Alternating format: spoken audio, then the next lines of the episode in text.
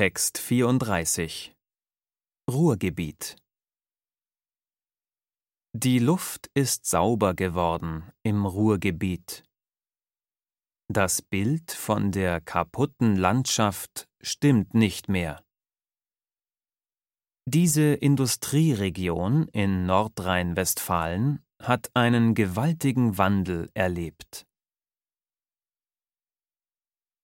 In 17 Städten auf einer Achse von 75 Kilometern zu beiden Seiten des Flusses Emscher wurde eine von der Industrie verbrauchte Landschaft ökologisch saniert und neu gestaltet. Das Ruhrgebiet ist die Region zwischen Duisburg und Hamm. In dieser Gegend die von der Kohle- und Stahlindustrie lebte, sind über 100 Projekte verwirklicht worden. Das Ruhrgebiet galt früher als schmutzig und stinkig. Heute bietet es attraktive Gewerbestandorte.